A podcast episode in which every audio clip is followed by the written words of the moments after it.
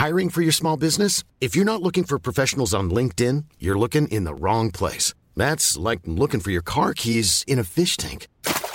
LinkedIn helps you hire professionals you can't find anywhere else, even those who aren't actively searching for a new job but might be open to the perfect role. In a given month, over 70% of LinkedIn users don't even visit other leading job sites. So start looking in the right place. With LinkedIn, you can hire professionals like a professional. Post your free job on linkedin.com/people slash people today.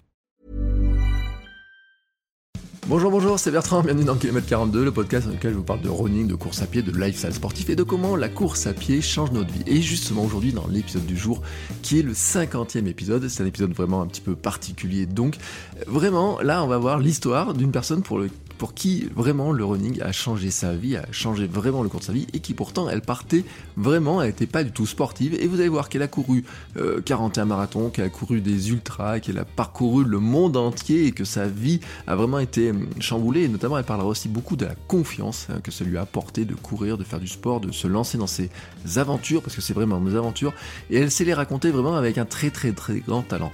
Mon invité du jour, c'est Cécile Bertin, que vous avez souvent, sûrement beaucoup croisé à droite à gauche, un petit peu dans, sur les réseaux sociaux, dans les magazines, notamment les magazines de running ou là des chroniques, mais ça peut être aussi des livres. Et vraiment, c'était un épisode qui était vraiment, vraiment, vraiment génial. Mais avant d'écouter cet épisode, je voudrais d'abord vous remercier les uns les autres pour votre écoute, pour votre soutien, pour les messages que vous m'envoyez, pour les commentaires, pour tout ce que vous faites et bien sûr aussi pour votre écoute.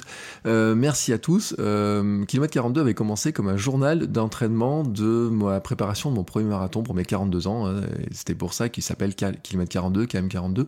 Et donc là, on est au 50e épisode. Euh, J'avais dit que je ne ferais qu'un marathon, et puis finalement, je me suis inscrit sur un deuxième marathon. Et vous savez que je suis toujours inscrit, je vous l'ai dit, hein, je suis inscrit pour le marathon d'Albi 2021, puisque notre dossard a été reporté. Donc euh, j'ai bien au programme de faire d'autres marathons. Et peut-être même que l'exemple de Cécile Bertin pourrait m'encourager à en faire beaucoup plus. En attendant, euh, je vois moi aussi l'évolution que la place que prend petit à petit la course à pied dans ma vie, ce que ça est en train de changer. Et vraiment, c'est aussi grâce à vous, c'est grâce à votre soutien. Alors je pense notamment à ceux qui donnent de l'argent par Patreon, je pense aussi à vous tous hein, qui écoutez les pubs désormais sur le podcast, mais aussi quand vous m'envoyez des messages, quand vous participez au groupe Facebook, euh, mon compte Instagram, euh, enfin vous voyez toutes ces petites attentions, tous les conseils que vous demandez, tous les messages, et puis bien entendu les centaines d'écoutes sur chaque épisode. Hein. Il y a des épisodes qui ont eu des gros retours. Hein. Je sais que euh, certains ont réfléchi à des nouvelles choses, des nouvelles manières de courir, des nouvelles marques aussi, des, des, ont autre vision ou en tout cas se sentent confortés dans leur vision que bah, finalement ils, ils, peuvent courir de la manière dont ils aiment courir. Et là, vous allez voir que justement cet épisode avec Cécile Bertin, il est vraiment intéressant parce que elle revient notamment sur cette histoire de marche, de course, sur ses débuts, sur les difficultés de ses débuts, sur comment on passe de quelqu'un qui n'est pas du tout sportif et qui se lance dans un défi de courir un marathon, mais en fait de faire beaucoup plus. Et vraiment, elle raconte euh, vraiment tout ça et on parle souvent des bouquins parce que c'est ce que je disais, hein, on enregistrait cet épisode, j'avais pris deux bouquins qu'on a sous les yeux. Un des premiers bouquins, ben, c'est l'un des premiers, c'est le premier qu'elle a écrit, qui est, euh, ma femme l'avait acheté pour se mettre à la course et ce livre a 10 ans maintenant, plus de 10 ans maintenant. Et puis son dernier livre qui est sorti, qui s'appelle Cours toujours, je vous mets tous les liens dans les notes de l'épisode bien entendu, où elle raconte toutes ces anecdotes, vraiment toutes les petites anecdotes sur la course, sur comment elle a commencé. Et euh, c'est vraiment, vraiment, c'est euh, ça vous donne envie de courir. Voilà, ça vous donne envie de courir. Alors vous, vous courez hein, normalement, mais si vous ne courez pas encore, vous aurez envie de courir sans aucun doute après avoir écouté et après avoir lu euh, ce que raconte Cécile Bertin. Et si vous connaissez quelqu'un qui aurait envie de courir ou qui vous sentez que ça lui ferait du bien de courir, je pense que vous pouvez, sans aucun problème, la diriger, cette personne-là, vers ce que fait Cécile Bertin, vers les écrits, euh, que ce soit une femme ou un homme, hein, parce que c'est vrai que on a la vision que d'abord, elle avait fait, son, son, livre était sur courir au féminin, mais en fait, euh, notamment son cours toujours est vraiment adressé à tous les publics, que vous soyez un homme ou une femme, vraiment, vous allez vous reconnaître dedans, et vous allez avoir vraiment la vision et son parcours, et comment elle le raconte avec un très grand talent.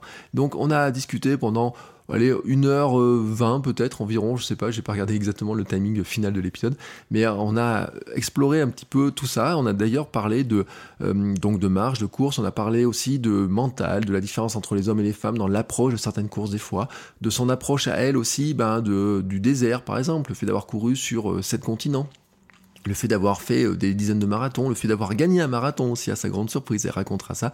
Donc vraiment plein de petites anecdotes qui montrent aussi ben, euh, un côté peut-être qu'on ne on voit pas comme ça euh, si bien hein, ces aventuriers de la course à pied. Et vraiment, je suis super heureux que Cécile Bertin ait participé à ce 50e épisode qui est vraiment un chiffre symbolique. Voilà, je vous laisse écouter maintenant ma discussion avec Cécile Bertin et je vous souhaite, je vous dis encore une nouvelle fois merci et je vous souhaite des bons entraînements, des belles courses, des belles sorties et on se retrouve la semaine prochaine pour un nouvel épisode. Bonjour Cécile. Bonjour. Merci beaucoup d'avoir accepté l'invitation pour cet épisode qui est le 50e épisode de Kilomètre 42 et je suis vraiment super content de faire cet épisode avec toi. Euh, je te connais par le biais, et je le disais, et on en parlait juste en off avant, c'est assez drôle, c'est en fait euh, par ma femme. voilà, tout simplement. et ma femme, avant de débuter l'enregistrement, m'a dit passe le bonjour à Barbie. Alors, dit comme ça, il faut expliquer un petit peu le contexte, et ce qui va me permettre de te laisser te présenter et de, de dire un petit peu qui tu es. Alors, euh, qui je suis? Cécile Bertin.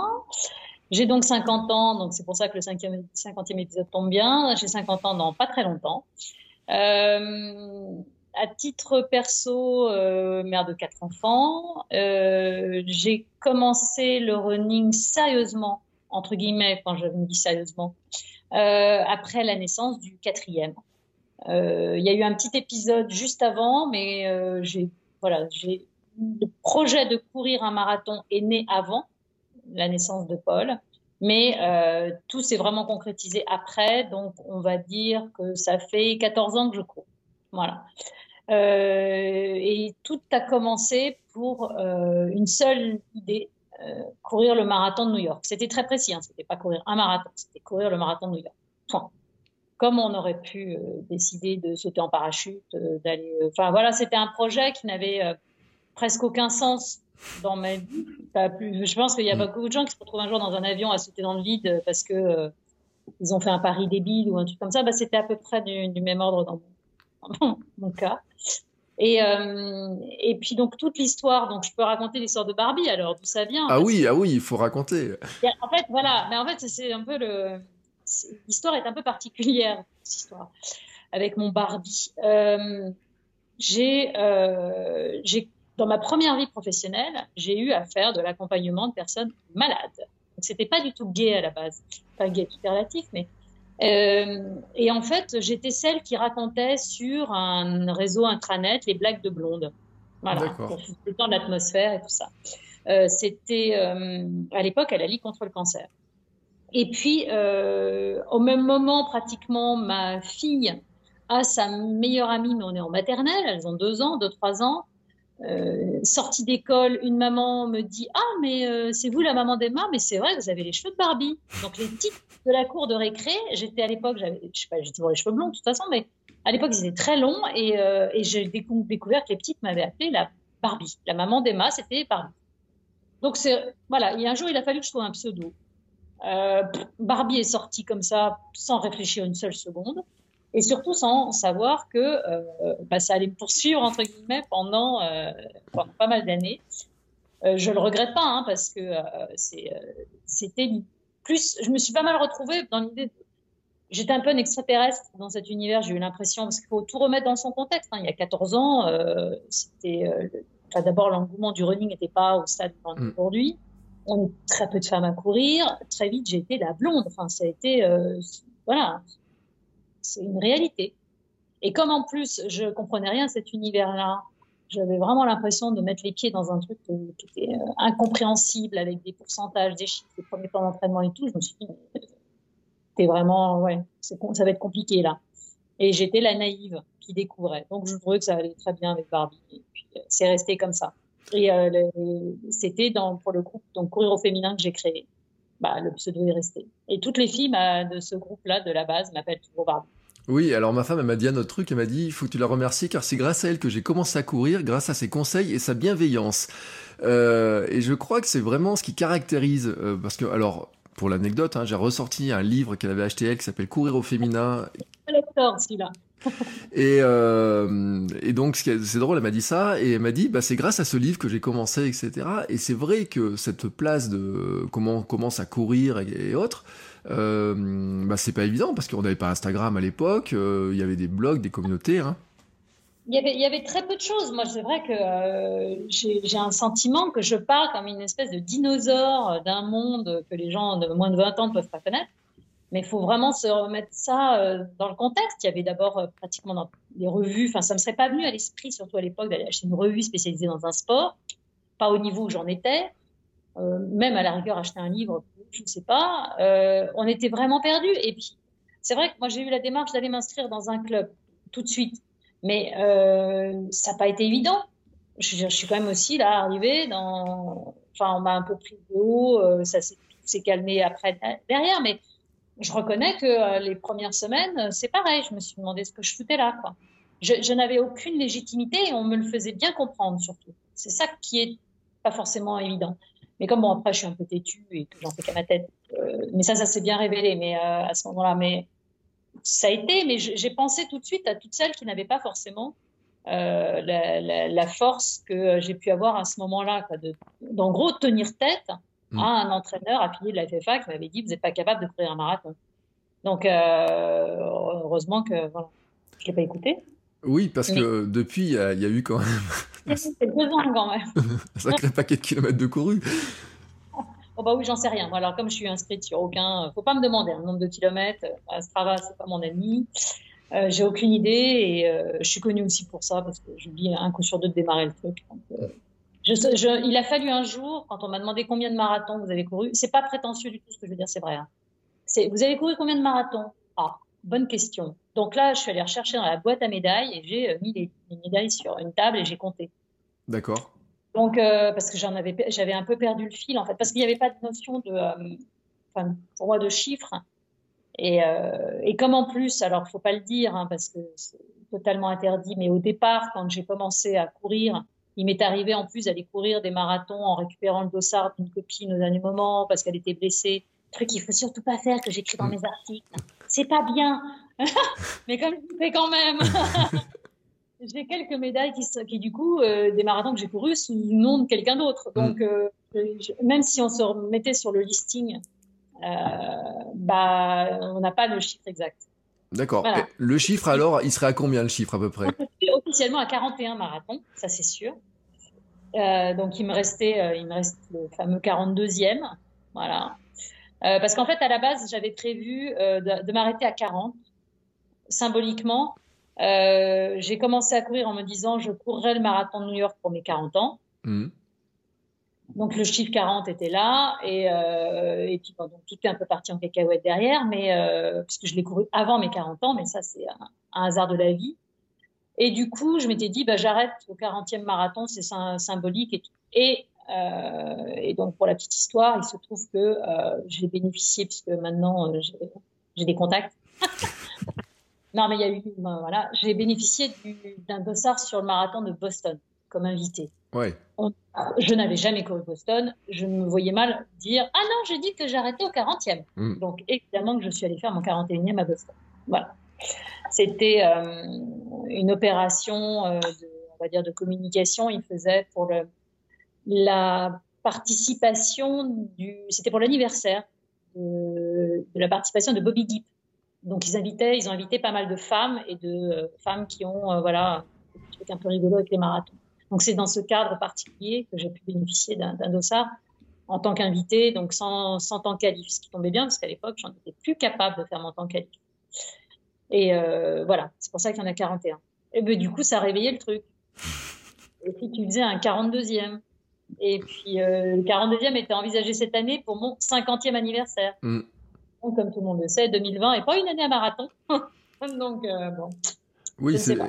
pas une année à course hein, d'ailleurs. Euh, sur le, euh, on sort d'une du, période de confinement. Euh, je sais pas comment tu l'as géré toi, hein, si tu as couru, si tu as totalement arrêté. j'ai très mal géré. Non, j'ai très mal géré dans le sens où moi je fais partie du petit pourcentage qui, qui est réel de gens qui n'ont absolument pas couru. C'est-à-dire, je n'ai pas réussi à courir. Euh, c'est, euh, ça a été presque ma surprise. Mais j'ai fait une tentative, c'est-à-dire que dès qu'on a, a, commencé à avoir les règles, on a commencé à savoir où on pouvait, qu'on a eu cette fameuse heure autorisée, euh, je me suis retrouvée donc euh, à partir courir avec mon petit papier dans la poche bien rempli, avoir euh, bien repéré mon parcours d'un kilomètre autour de la maison. Et me voilà partie et, euh, et je me suis demandé ce que je faisais là. Je n'ai pris mm. aucun plaisir et ça ne, ça ne correspondait pas du tout à ma vision de, du running. Ça ne m'intéressait pas. Donc j'ai tout arrêté en me disant ça reviendra peut-être. C'est pas revenu du tout. Je suis sortie tous les jours marcher une heure prendre l'air. Ça, j'ai fait ma marche d'une heure. Mm. Euh, mais c'est tout. J'ai été incapable de courir. Et en fait, en discutant, je me suis rendu compte qu'on était pas mal euh, de ceux qui, euh, qui sont un peu comme moi, c'est-à-dire que pour qui la course à pied est devenue plus une pratique d'ultra, de partir à l'aventure dans un désert, partir à machin. Pour nous, vraiment, enfin, il y a vraiment cette notion de liberté mm. qui est une partie euh, très importante dans la pratique sportive. Si on me l'enlève, euh, elle ne m'intéresse pas. Sans parler de plus aucun objectif, donc plus aucune obligation. Euh, voilà. Mais c'est particulier. Hein. Donc, je, je, vraiment, je jure sur la tête de mes gamins, je ne fais pas partie de ceux qui sont, ont dépassé le kilomètre, qui ont, qui ont fait des tours dans leur jardin, alors que dans la j'ai un grand jardin, j'aurais pu. Ça, non, c'est voilà. Je fais du homepreneur, euh, Netflix et, euh, et c'est mais moi, je fais partie du même pourcentage parce que je n'ai pas couru du tout, hein, vraiment. Et c'est ça qui. Et je l'avais dit hein, de le premier jour euh, au début du confinement du podcast, j'ai dit moi je vais pas courir. Et euh, j'étais pressé d'aller retrouver mes petits euh, mes petits volcans, monter sur ma colline, etc. Mais qui étaient en dehors de la zone du fameux kilomètre, donc je pouvais pas y aller. Donc de toute façon, ça me frustrait, ça m'aurait frustré de devoir aller courir un petit peu. Donc j'ai vraiment arrêté de courir. Donc euh, c'est pour ça que je suis pas du tout surpris par cette par ce sentiment là puis en plus, euh, c'est ça, moi, ça aurait peut-être été différent si on avait habité, je sais pas, une ferme avec euh, juste à côté la forêt ou un truc comme ça, mais moi j'habite dans un village charmant, que tout ce qu'on veut, mais en faire le tour comme un hamster, euh, c'est-à-dire que le kilomètre ne me permettait pas de sortir du village. Mm. il est suffisamment étalé pour. donc voilà, si c'est pour aller faire un tour, de passer quatre fois dans la maison de retraite et l'hôpital, ah, c'est un peu ça, c'est le résumé de ma boucle. Oh ben non, voilà, donc ça c'est euh, ça s'est arrêté là. Mais, mais du coup, genre, je, je, galère à reprendre, hein, ça je confirme. Mais bon, c'est pas très grave. De toute façon, on n'a pas encore vraiment d'objectif. Hein. Voilà. Non, c'est ce que je disais moi sur Instagram, c'est que j'ai pas d'objectif, ce qui fait que je m'entraîne vraiment d'une manière euh, très euh, sporadique. Hein, une, je suis allé ce matin, j'étais pas allé de la semaine, et vraiment un petit peu. je pense qu'on est beaucoup dans ce genre-là. Hein. Oui, oui, non, mais tout à fait. Non, mais finalement, on l'est plus. Mais c'est vrai que ça a été un peu le problème finalement des à la fois de, la télé, des réseaux sociaux et tout, qui ont déformé complètement ce, mouvement, entre guillemets, où on a eu d'abord tous les néo-coureurs, on, on a eu le sentiment que la France entière s'était mise à courir. Bon, c'était un peu, euh, un peu plus compliqué que ça, je pense. Et puis, euh, on avait ça, on avait les quelques euh, euh, marathoniens enragés là qui ont fait 49 ans dans leur jardin, sur leur balcon, donc qui nous ont fait passer aussi pour certains pour des fous furieux, complètement accros. Euh. donc c'était pas forcément, il y a eu un côté euh, rigolo, mais pas aussi valorisant qu'on veut bien le dire, parce que euh, moi clairement j'ai eu ça dans mon entourage, on m'a dit bah alors tu fais pas des tours de jardin comme un hamster à la con, enfin on sentait vraiment à chaque fois c'est pas du tout positive cette. Donc bon c'est, je pense qu'on est, ouais, on est, ça a été vraiment déformé. On a eu un miroir déformant de cette situation, alors qu'on a été plein. On a été plein à respecter, on a été plein à faire sagement euh, ce qu'il fallait. Mm. Et surtout beaucoup plus, on le pense, à ne rien faire. de toute façon, parce que euh, faire des tours du lotissement, euh, pas trop, quoi. Et oui, et donc c'est vrai que bon, c'est un sujet qui est qui était un peu de oui, il y a eu des questions. Moi, on m'a dit, ah, est-ce que tu cours? Pourquoi tu cours pas? Comment tu fais? Etc. Donc c'était un petit peu compliqué. Moi, j'avais décidé de pas courir. Alors, pour préciser aux auditeurs, moi, la reprise, ils ont se rendu compte que bah, ça a été compliqué. J'ai une petite douleur au mollet qui est revenue alors que j'ai couru que 20 minutes. C'est euh, notre corps s'est désadapté, hein, c'est pour ça que je disais qu'il fallait prendre le temps de se réadapter. Et euh, ce qui est intéressant, et maintenant on va passer sur un, autre parcours, c'est que finalement on vient de parler de 41 marathons, on a parlé de kilomètres, d'années de course, alors que pourtant hein, et c'est là quand on prend les livres, écrits, etc. À une époque, le sport faisait pas du tout partie de ta vie. Ah ouais, non, non, moi c'est. Mais à un point que je pense que personne ne peut envisager, quoi. Parce que, donc non seulement je faisais pas de sport extrascolaire, mais même je faisais plus de sport scolaire. Donc, euh, ça donne une idée. Euh, j'ai été dispensée à partir du lycée, en fait, fin, fin du collège. Euh, pour le lycée, c'était terminé. Pour mon plus grand bonheur, parce que je détestais ça à un point, je crois que c'était voilà. difficile. J'étais la personne qui était ravie de rester sur le banc de touche, ravie de garder faire vestiaire. La dernière choisie, vous savez, quand on fait les équipes, mm. forcément moi, j'ai un souvenir. Heureusement, j'ai bien pris psychologiquement, hein, parce que j'aurais pu euh, vraiment me sentir le vilain petit canard. Hein, euh, mais j'étais vraiment ravie quand, euh, par exemple, on avait une, c'était un groupe qui était un, père et donc il fallait qu'il y ait une personne qui se sacrifie et qui reste à surveiller. Ah, très bien. Arbitre, ça m'allait très bien. On fait du chrono, ça m'allait très bien. Surtout pas faire fort. Et, et, puis donc j'ai été dispensée par la médecine scolaire pour des problèmes de dos suffisamment importants pour que ça justifie un arrêt à ce moment-là. Euh, et puis bah du coup, euh, j'en ai jamais fait. Pour moi, le, ça me serait pas venu à l'esprit de faire du sport en fait. Je faisais même pas euh, euh de genre le ski une fois par an comme certains peuvent faire. même par ça, on n'allait pas du tout à la montagne, donc c'est un univers que j'ai découvert sur le tard pour moi. Et voilà, le vélo, c'était le vélo pour me nourrir, pour aller chercher le pain. Et à l'île de Ré où c'est plat. Voilà. Donc, euh, c'est vraiment à ça que se résumait euh, ma pratique sportive. Donc, vraiment, je suis passée de, euh, enfin, presque de tout à rien. C'est-à-dire qu'il faut vraiment avoir conscience que je suis passée de euh, je ne fais pas de sport à je vais courir pour faire un marathon. Il n'y a pas mm. eu de. Ma, ma démarche n'a pas été de je commence à courir pour maigrir, pour retrouver la forme, euh, et puis au fur et à mesure, je progresse et je me mets des objectifs plus ambitieux. Pas du tout, pas une seule seconde. Moi, j'étais, je vais courir 42 km. Voilà. Et n'importe quoi. En ayant, euh, c'est ça qui est drôle en fait, parce que je ne sais pas ce qui m'a pris euh, et, surtout en plus, je l'ai fait assez vite. Donc c'est une des choses presque qui me fait regretter finalement toute cette situation et ce, presque ce rejet du sport que j'ai eu. Euh, pendant des années parce que, euh, bah, avec le recul, je me dis que euh, ça aurait peut-être été sympa de commencer un peu plus jeune, quoi, d'aller peut-être un peu plus, hein, de progresser. De... Mais après, c'est bon. Ce qui est pas mal aussi, c'est que le fait justement d'avoir finalement fait un marathon très très vite et de pas être morte de 35 bornes m'a ouvert aussi des, voilà, m'a donné l'idée que j'étais peut-être capable de beaucoup de choses et donc m'a libérée tout de suite et m'a fait aller vers l'ultra très très vite.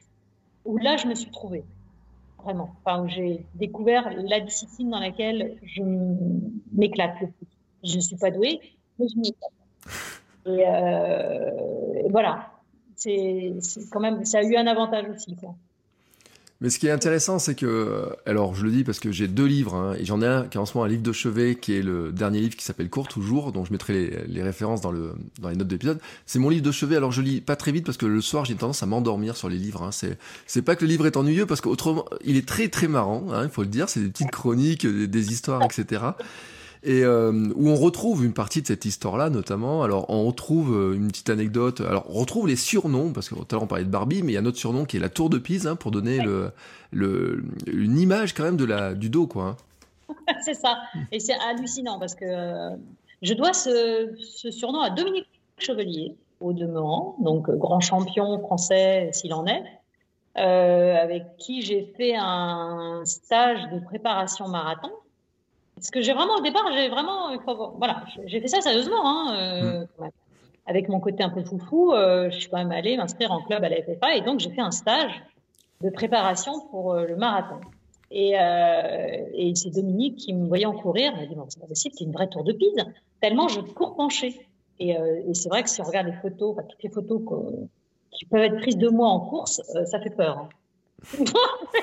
Bon, ça, tout le monde me dit, ah, mais t'as pas de photo de toi en course? Ah non, non, non, franchement, non, euh, pas d'intérêt, quoi.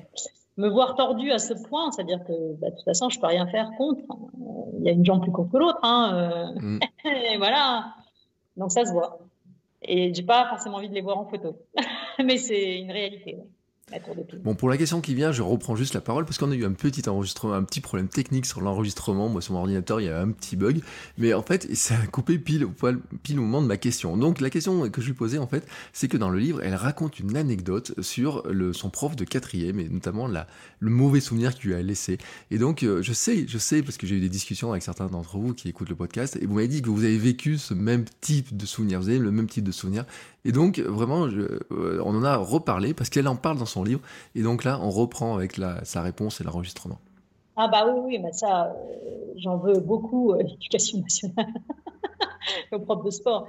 Je pense que vraiment, enfin, c'est, je l'ai vraiment vu. je l'ai vraiment vu en fait. Je crois que au début, je, je pensais, c'est pas que je pensais être seule, mais je crois que c'est vraiment le jour où justement j'ai dédicacé courir au féminin, donc le premier sur la parisienne. Mm. donc euh, la course de filles euh, à Paris. Euh, et là, j'ai eu, bah, j'ai passé ma journée du samedi à avoir plein de femmes qui venaient me voir et avec qui je discutais. Et le pourcentage de traumatisés du cross du collège, je ne me rends pas compte. Enfin, c'est colossal en fait. Et c'est vraiment, on le sent. Donc, je me dis qu'il y a quand même un vrai problème parce que le sport à l'école est pour moi indispensable doit vraiment euh, être. Euh, je, ne considère pas que ce soit une sous-matière, très clairement, mais il y, a vraiment, un problème. Alors, je ne parlerai pas des nouveaux profs euh, qui ont peut-être, Dieu merci, évolué, mais je pense qu'on est vraiment toute une génération de femmes, surtout, et j'imagine que doit y avoir chez les hommes aussi, parce que sur un cross, il y avait la dernière fille, mais il y avait le dernier mec aussi, hein, et qui était souvent pas très loin de moi, à l'agonie et qui euh, voilà, se prenait des moqueries et des choses comme ça, euh, à la fois par les autres élèves, mais ça, à la rigueur, on a l'habitude, on est entre nous, mais qui se prenait aussi des réflexions désagréables euh, du prof. Et vraiment, on a eu, on, est, on est beaucoup, beaucoup, beaucoup, beaucoup, beaucoup, les traumatisés du prof, du sport à l'école. Voilà. Je pense qu'il faut revoir ça, c'est urgent, s'ils veulent des jeunes à Paris 2024. Et oui, et c'est vrai que, et c'est vrai, je le dis, hein, parce que j'ai vu le témoignage, j'en ai vu de, j'ai eu pas mal de témoignages dans ce cas-là. Moi, j'étais pas dans ce cadre-là parce qu'à l'époque, j'étais plutôt sportif. C'est moi, c'est après que le sport s'est arrêté. Mais là où euh, dans le livre, il y a des trucs qui sont qui sont marrants parce que et, je pense que tout le monde va se reconnaître quand il a débuté un petit peu tard. C'est-à-dire que moi je dis il y a ceux qui ont toujours couru qui se rappellent pas le jour où ils n'ont pas couru et puis il y a ceux qui ont un jour se rappellent du jour où ils ont commencé à essayer de courir. Et dans le livre, c'est tellement bien raconté ces histoires, euh, notamment l'histoire avec la compilation là de des, astuces pour commencer à courir, qui c'est vraiment, mais c'est moi j'en trouve c'est drôle, mais en fait tout le monde se reconnaît là-dedans. Oui, je pense que c'est ça qui est chouette. Enfin, je, je suis contente parce que c'était pas, euh, c'est pas aussi simple que ça de transmettre en plus ces petites histoires. Et euh, ce qui m'a fait d'abord très plaisir, c'est que euh, j'ai eu pas mal de retours, donc euh, à la fois d'hommes et de femmes. Donc, c'est-à-dire que il faut pas considérer que parce que je suis une femme, il ne m'arrive que des histoires de filles, voilà. Les hommes aussi se reconnaissent beaucoup parce que, bah, de toute façon, je faut arrêter. Je veux dire, un homme qui commence à 40 ans à courir, qui n'a pas fait de sport lui non plus depuis le lycée, il a du galère comme moi. Faut... Voilà, on a les mêmes, mêmes problèmes, hein, de prendre de côté de se demander ce qu'on fout là. Donc, je pense qu'on va on, est, beaucoup à se reconnaître. Donc, euh, ça, c'est, c'est bien. Puis j'essaye surtout, j'ai toujours essayé de traiter ça en humour, c'est-à-dire de dédramatiser le truc. Là, temps mort, c'est juste du sport, hein. que ce soit du plaisir. on va y avoir des moments de galère, mais il faut essayer de prendre à la rigolade.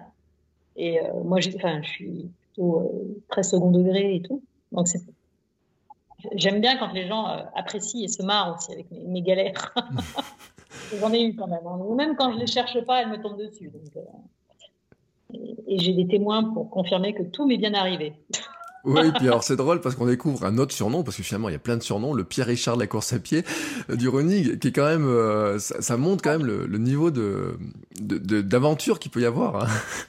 Non mais, alors, mais c'est, tout est vrai, enfin, c'est, une vraie blague.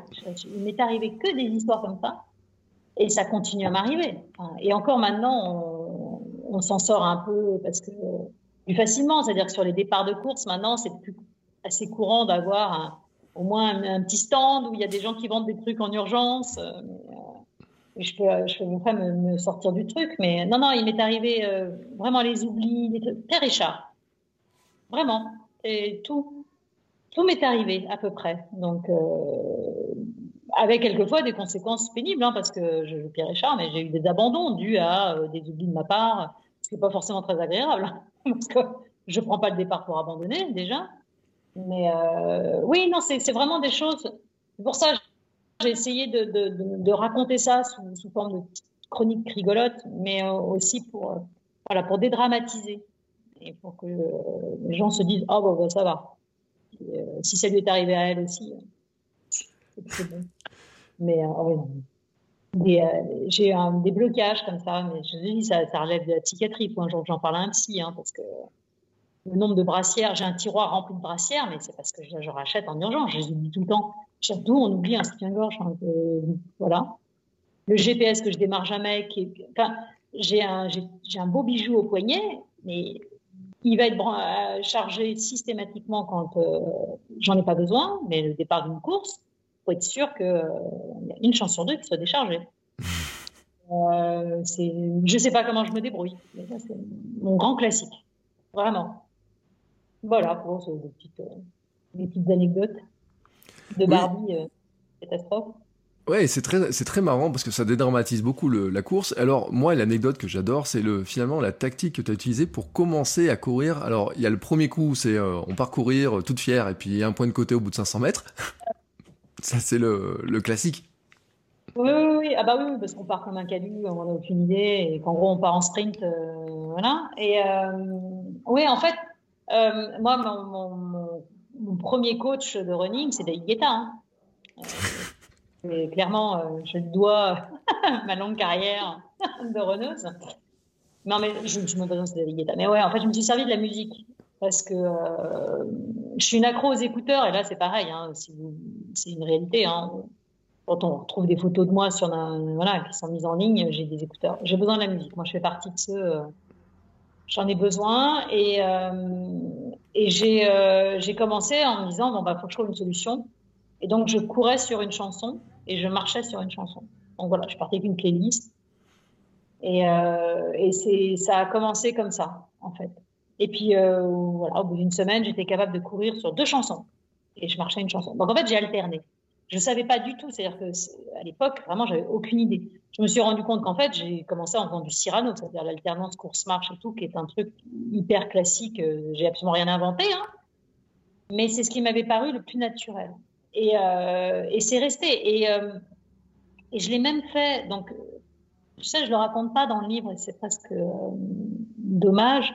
Euh, j'ai continué d'abord à le faire très souvent sur des, courses. Et par exemple, une fois, je me suis retrouvée à accompagner quelqu'un sur le marathon de La Rochelle. C'était son premier marathon.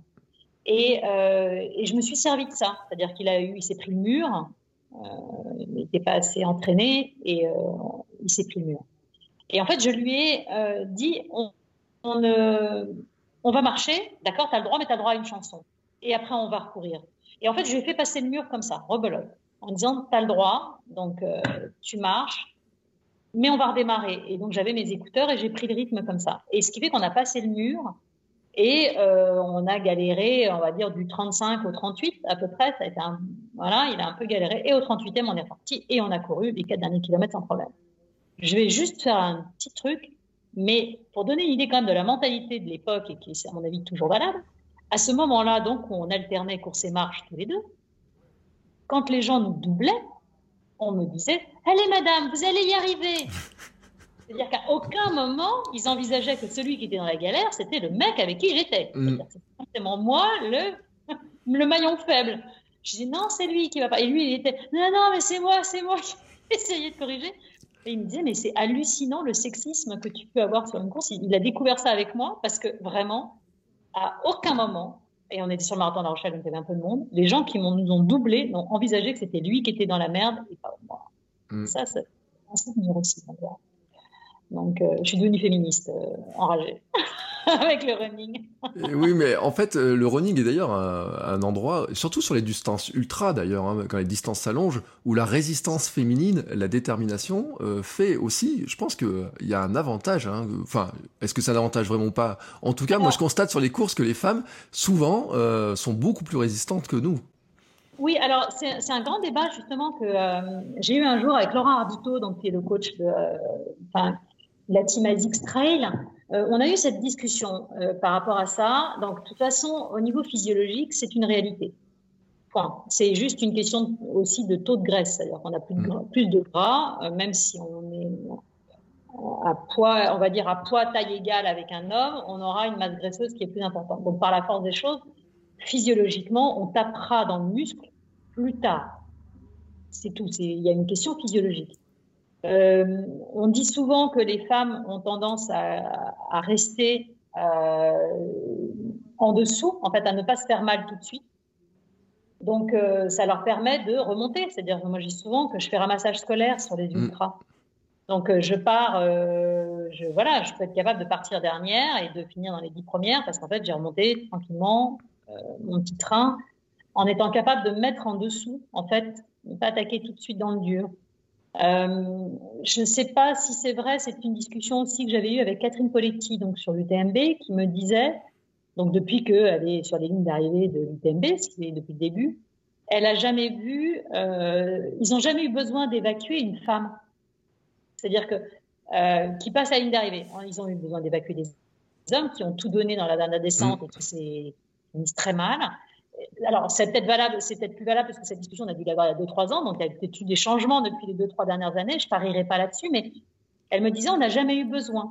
C'est-à-dire que même au niveau des élites, euh, même elles, en donnant à fond, parce qu'on ne peut pas dire qu'elles sont sous régime, hein, ça mm. y va, euh, j'ai pas, voilà, euh, mais elles se mettraient dans une, voilà, en sécurité un peu plus longtemps qu'un homme.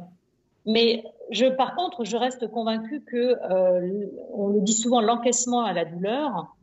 Euh, oh, il y a des élites hommes qui encaissent un niveau de douleur hallucinant, et donc ça, je pense pas que euh, y ait une réelle différence. Enfin, la force mentale d'acceptation de la mm. douleur, elle est pour moi équivalente entre un homme et une femme. Je, je pense que franchement, même, même Kylian Jornet, même François Den et tout sont des gens qui ont une capacité d'encaissement de la douleur qui est largement équivalente à celle des femmes. Euh, à un moment, il faut quand même pas non plus trop nous séparer.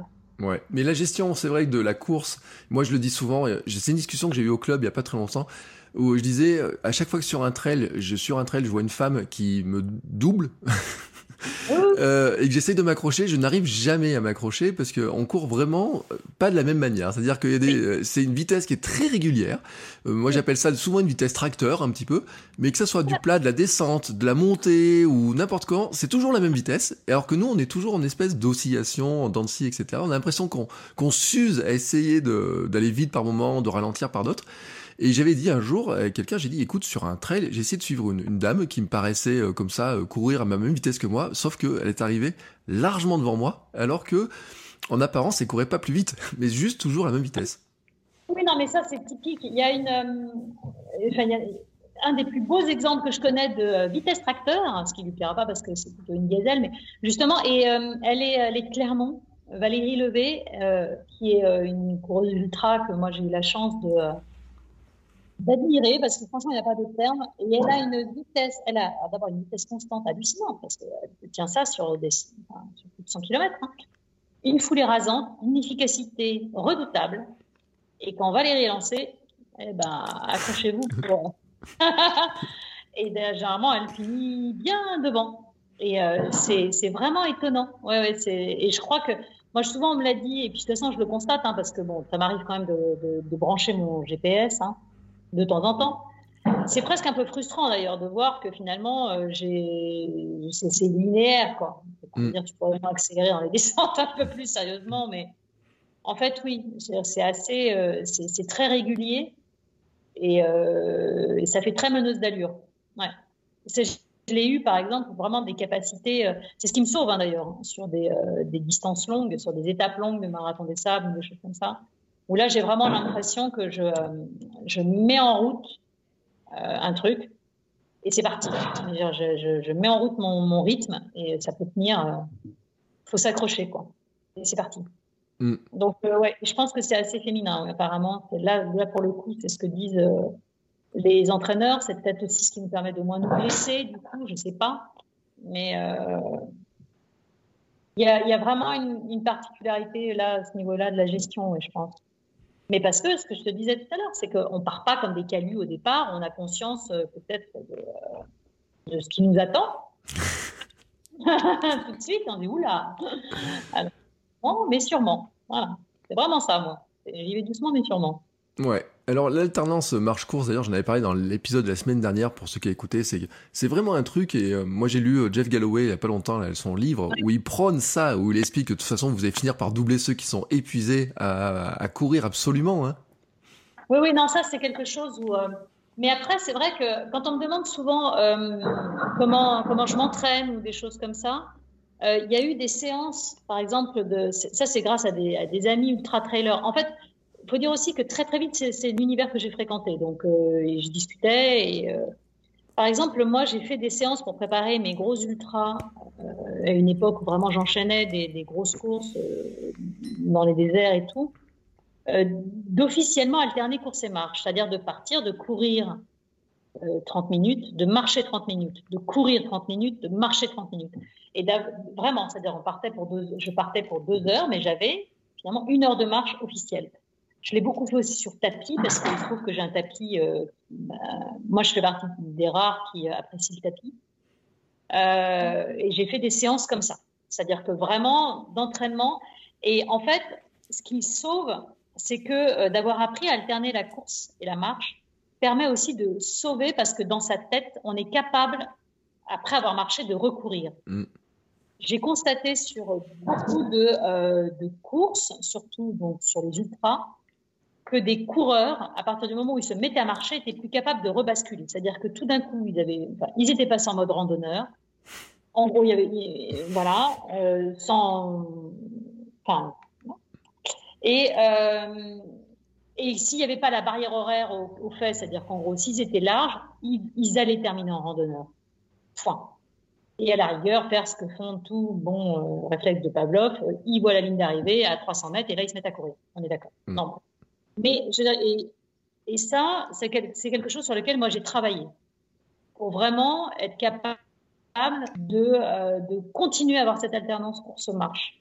Ce qui fait que bah, du coup, euh, on finit, mais on finit euh, bah, plus vite aussi, les histoires. Et vraiment, ça fonctionne très bien. Mais c'est vrai que je trouve qu'il faut le préparer officiellement, vraiment, à l'entraînement. Il faut l'inclure dans son entraînement pour que non seulement le corps s'y habitue à ce type d'effort un peu particulier, mais mentalement aussi. Mais vraiment, ça fonctionne très très bien. Mm. Mais je crois que c'est une acceptation aussi, c'est ce que je disais dans l'épisode précédent, c'est que il faut accepter que pour bien courir, il faut marcher, que ça développe l'endurance aussi, fondamentale, etc. Ça économise le corps, il y a plein d'avantages. Mais c'est vrai, on en revient à ce prof de quatrième et à nos profs de gym, au club, etc. Faut pas, faut pas, on marche pas quoi. C'est la honte totale de marcher. Non, non mais c'est le problème, alors que euh, oui, je comprends. Je, je, je, suis pas là. Marcher sur un marathon, je reconnais. même moi qui pourtant fais de l'ultra où je sais qu'on marche beaucoup et tout, je, n'aime pas. D'ailleurs, euh, sincèrement, ça a été, euh, je l'ai mal vécu. Je le vis pas forcément bien de marcher. Mais il y a une différence entre euh, marcher à l'agonie pendant 4 kilomètres en se demandant ce qu'on fout là et décider qu'on va marcher officiellement euh, les, euh, par exemple, sur un marathon, c'était typique au moment des ravitaillements. C'est-à-dire mmh. que moi, officiellement, je marchais, je commençais un peu à marcher avant mon ravitaillement parce que d'abord, je prenais mon gel, ma compote, mon machin. Donc, la avant, je buvais, je suis pas capable de boire en courant sans me voter. Donc, euh. Et voilà. Donc, officiellement, c'est-à-dire que pratiquement, ça me faisait mes 500 mètres de marche, pratiquement entre avant mmh. le ravito, après, et je redémarrais. Mais je le faisais finalement dès le cinquième, dès le dixième, au tout départ ça m'a permis de terminer des marathons euh, et de les enchaîner. Euh, voilà, et là, je le vis bien. Je pense qu'il faut, quand c'est structuré, quand c'est vraiment intégré, c'est comme en histoire de ma musique. Quand c'est officiellement une chanson et pas euh, on commence à marcher puis on verra bien, quand mm. est-ce qu'on sera capable, là, évidemment, on sort du truc. Je pense que c'est ça. Il faut rester sur cette notion de chrono tout le temps. Là, on le vit mieux et puis, bah, voilà, ça, on reste, je trouve que dans ce cas, on reste dans la notion de coureur je ne vais pas mentir, je ne comprends pas pour moi où est l'intérêt d'aller faire un marathon et, euh, et, de marcher les 20 derniers kilomètres. Ben non. Enfin, mm. euh, ou alors c'est qu'on n'a pas le choix parce que, enfin, Et pour moi, c'est pas ça. Il faut être capable d'au moins d'alterner. Mais ça se prépare. Ça se prépare, oui, je suis d'accord, ça se prépare. Et on le voit, moi j'ai fait, c'est vrai, sur le trail où on marche quand même, parce que dès que ça monte, etc., on marche. Il y en a qui ont du mal à repartir, à redémarrer, à remettre la machine en route. Hein. Et vraiment, et je pense que tu as vraiment le mental aussi qui fait qu'on a basculé. On a basculé, alors en plus, je l'ai souvent vu, euh, moi sur ce comportement justement euh, sur des courses type marathon des sables, qui sont quand même là un truc très particulier parce que pour une majorité des, euh, participants, euh, il y a tout. Il y a la découverte d'une chaleur, il y a la découverte du terrain, c'est du sable, pas toujours que ça, il y a beaucoup de cailloux et tout. Mais il y a quand même une population, euh, pour beaucoup, le marathon des sables sera le, premier ultra. Mm. Le premier ultra de tout, pour tout. Donc il y a une peur panique quand même, un peu, on est dans la nouveauté, quoi, on ne sait pas. Et puis, comme les barrières horaires sont très larges, euh, faites exprès, de toute façon, elles ont été conçues pour les, pour les marcheurs, pour accepter, pour accueillir des randonneurs. Donc, il y en a qui, euh, officiellement, randonnent le marathon des sables. Et pour moi, ils ont tout mon respect parce que euh, randonner 250 bandes, faut pas me se les taper, hein, euh, de dévaloriser la rando. Tout le monde n'est vraiment pas capable de le faire. Mais c'est vrai que j'ai souvent vu en discutant avec eux, j'avais des, des, des, personnes qui étaient marathoniens, qui valaient moins de 3 heures largement au-dessus de moi, mais qui à partir du moment où il y avait une grosse difficulté, le gros paquet de dunes, euh, genre au 15e kilomètre, basculait en mode rando et, euh, et voilà. Et pouf, mm. c'est vraiment ça. Et n'avait plus euh, le courage de, de redémarrer. Et, et, puis bah, finissait et on encaissait chaque jour, mais, mais je trouve ça dommage. clairement, c'était ça. C'était le mental qui ne suivait plus puisque le corps aurait pu suivre en fait. Ouais, c'est vrai que la course est très mentale, hein. il y a beaucoup de, de, ah choses mentales. Je pense que vraiment, euh, surtout si on allonge les distances, le mental va à un moment va vraiment être indispensable. Quand vous faites, euh, vous ne faites que des 10 km. Euh, si on se blesse, si on fait une contracture, si on fait un machin, il vous reste un kilomètre. On serre les dents, mm. puis on passe. Euh, on se fait mal, on machin, mais on sait que c'est un kilomètre, on va dire moins de cinq minutes, machin. Vous êtes capable, vous dites c'est bon. Euh, quand vous vous blessez euh, et qu'il vous reste 175 km, hein, là, non, on n'encaisse plus du tout. Donc le mental va faire la différence. Mais c'est des choses qu'on va expérimenter, qu'on va découvrir sur le terrain. Faut, faut pas rêver. C'est pas des choses qu'on verra, qu'on va découvrir vraiment à l'entraînement. C'est pas vrai. Le côté cyclique de la douleur, faut l'avoir vécu en fait pour savoir que vraiment il y a un caractère cyclique. Donc qu'on peut avoir mal euh, vraiment du 80 au centième kilomètre, j'en sais rien, mais et puis que tout d'un coup, au bout du centième kilomètre, cette douleur disparaît. Pourquoi? On ne sait pas. Et puis qu'elle va vous foutre la paix pendant 20 bornes. Et puis revenir. Enfin voilà, on a une espèce de truc mouvant, de sable mouvant dans lequel on est. Tant qu'on n'a pas vécu, tant qu'on l'a pas vécu sur le terrain, on ne le sait pas en fait. Mm. C'est vrai que moi maintenant, euh, avec le recul, moi j'ai des abandons que je regrette parce qu'il y a eu des abandons qui étaient dus à, un stade de la douleur. Et je me suis dit, oh non, pas le courage, c'est bon, j'arrête.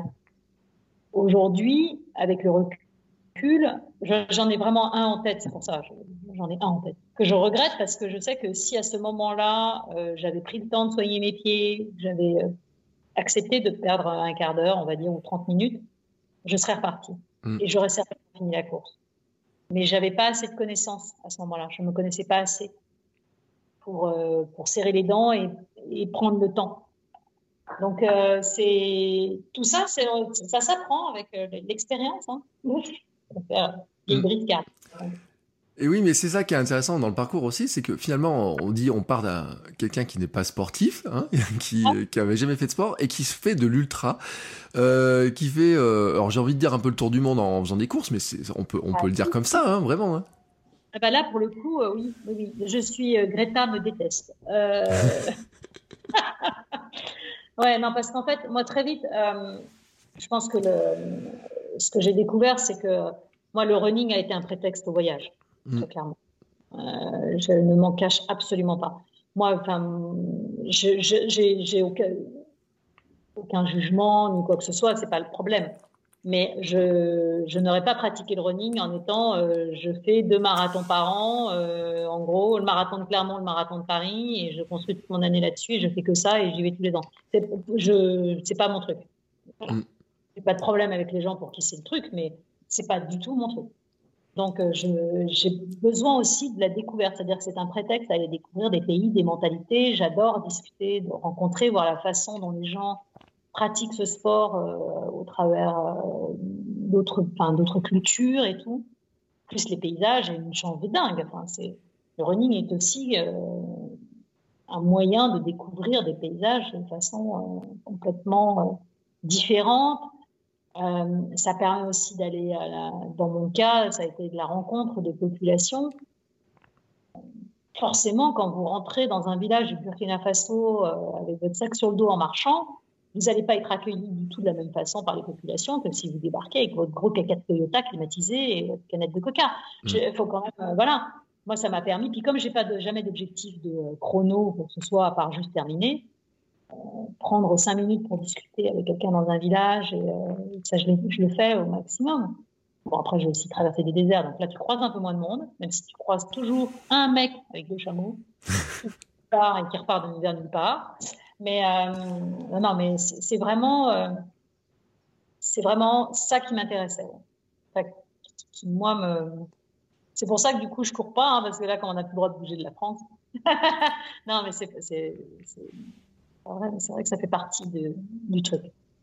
Ouais. Et alors dans ma tête, moi, je, mais après je mélange, j'ai l'impression qu'il y avait un défi d'aller faire des marathons, de, ou des ultras un peu sur tous les continents, d'aller courir dans le, dans le Grand Nord et tout.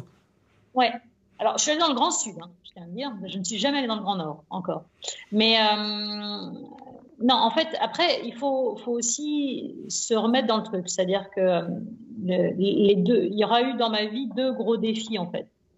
Donc, euh, quand j'ai commencé à courir des marathons, assez vite, j'ai lu un livre. Hein, moi aussi, je lis des livres, je ne sais pas que les écrire. J'ai lu un livre d'un Français, Philippe Payot, qui était celui, le premier Français à avoir couru un marathon sur les sept continents. Donc, il racontait ça et j'ai lu. Et en fait, voilà, pareil, j'ai accroché avec le marathon de l'Antarctique. Mm j'ai senti qu'il se passait un truc là-bas qui était autre chose que de la course à pied. Donc, euh, mais le problème euh, est très, très basique, c'est que euh, tout ça, ça coûte énormément d'argent. Et, je ne l'ai pas. Mm. Donc, il faut un sponsor. Donc, le, mon gros de mon travail, pendant des années, ça a été ça, ça a été le financement de tout ça, parce que que les choses soient très claires, je n'ai pas gagné au loto hein, entre temps, ni quoi que ce soit, et donc tout a été, il a fallu construire, ce qui fait qu'après, donc l'histoire des sept marathons, je voulais aller courir en Antarctique pour faire, euh, voilà, être la première. Il fallait trouver les fonds. Donc je me suis dit pour avoir une accroche pour les sponsors, il faut raconter une histoire. Sept marathons, sept continents, 80 jours. Je suis née à Nantes, hommage à Jules Verne. Mais c'est vraiment ça, c'est-à-dire que c'est euh, la notion de record ou quoi que ce soit. J'en avais rien à faire à l'époque il y avait pas, c'était pas ça, c'était un titre. Mm. J'ai compris qu'il fallait une accroche, enfin, pour pouvoir attirer, voilà. Ces 80 jours, ça a été génial parce que ça, en fait, c'est connu dans le monde entier, Jules Verne. Donc, je vois, au fin fond du Chili, euh, ils savaient, 80 jours, ils savaient que c'était Jules Verne, donc ça leur, plaisait, cette histoire. Et, euh, et, tout est venu comme ça, en fait. À chaque fois, euh, j'ai jamais cherché à battre des records, j'ai cherché à financer mes trucs. Donc, il est souvent, hélas, plus facile de dire je vais courir cette marathon en 80 jours que de dire vous pourriez me financer euh, cette marathon euh, sur 4 ans? Euh, Tout de suite, ça fait moins vendeur. Donc voilà, il faut quand même avoir conscience de ça. Ce n'était pas une façon pour moi de, jouer des championnes, je ne suis absolument pas, je sais où est ma place, mais il me fallait un truc. Ce qui m'a fait, et donc en 2012, j'ai fait pareil, l'effort 10 heures, c'était quatre courses dans les quatre grands déserts du monde de 250 km donc en autonomie.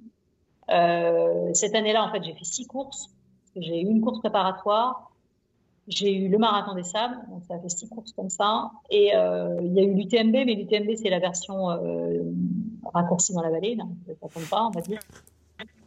Mon grand désespoir. Donc c'était une année complètement dingue, mais qui s'est construite uniquement pour ça, pour trouver des fonds. Parce que c'est pareil, si je leur avais dit financez-moi pendant cinq ans pour que je fasse tout ça, euh, bah, tu trouves pas. Hmm. Tout simplement. Ouais, mais c'est ce que tu racontes dans le livre aussi, c'est que c'est beaucoup plus, c'est difficile d'aller chercher des fonds, d'aller convaincre des gens qu'on va aller courir à l'autre bout du monde. Ah non, mais c'est, pour moi, ça a été super dur. J'étais déjà pas capable d'aller demander une augmentation avant. Donc, euh, donc déjà, quand euh, j'étais salarié euh, comme tout le monde, j'avais un mal fou à aller demander 50 euros d'augmentation à mon patron parce que je me sentais pas légitime. Alors, aller demander à des gens que vous connaissez pas de financer vos loisirs, ben, ça, c'est violent aussi. Donc, c'est vraiment. faut, faut, il a fallu que je fasse appel à une confiance en moi que je n'avais pas. Donc, je la construis. Mais euh, oui, vraiment, c'est, ça reste toujours la grande surprise pour moi. Que des gens aient accepté euh, de me financer. Parce que c'est quand même euh, c'est des vrais budgets. Ouais. Euh, ce qui est... 2012 de Nantes, juste le truc, les quatre déserts, c'était prévu en 2010 à la base. Mais c'est que mm. j'ai pas trouvé. Donc il m'a fallu deux ans de plus en fait. On, peut dire combien ça représenterait de budget à peu près, comme ça, de une course si on veut faire le marathon des sables ou... Euh, alors j'avais fait le calcul. Euh, pour moi aujourd'hui, le marathon des sables, si vous n'avez, euh, tu peux pas tant, c'est 5000 euros hmm. à peu près entre les inscriptions. Pour être un, un, minimum objectif sur une course comme le marathon des hmm. sables. Vous avez l'inscription, il y a le trajet pour aller à Orly, sauf si vous, vivez dans les 5 km qui entourent Orly, vous vaut bien y aller à l'aéroport avec des avions qui décollent à 6 heures du matin, ça veut dire qu'il faut y dormir la veille. Euh, vous avez rajouté le matériel, le truc, euh, acheter un duvet, un tapis, de la bouffe lyophilisée, un sac à dos qui ressemble à un sac à dos et tout. C'est quand même, faut quand même être un minimum honnête. C'est difficile d'être à moins de 5000. Mm. Aujourd'hui, moi, voilà, j'ai tout l'équipement, donc le, truc équipement ne, compte plus. Mais, euh, mais il y a un jour, il a fallu que je m'achète un duvet. J'ai essayé de trouver voilà, mon duvet vaut 205. À l'époque, valait 200 euh, euros.